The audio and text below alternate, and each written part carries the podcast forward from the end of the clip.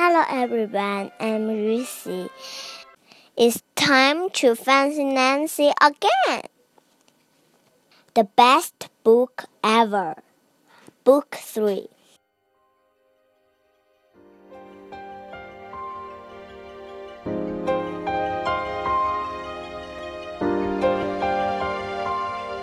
Library day is the best. We select. Select is a fancy word for pick. The librarian helps us. She gets us books from the shelf. I select a book about an Indian girl. I read that she helped explorers. She kept them safe. I love the book. I read at dinner.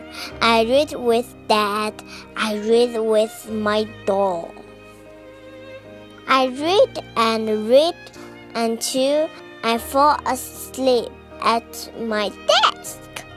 I can't wait for the next library day. The end. Thank you. Good night, everyone. Have a good dream.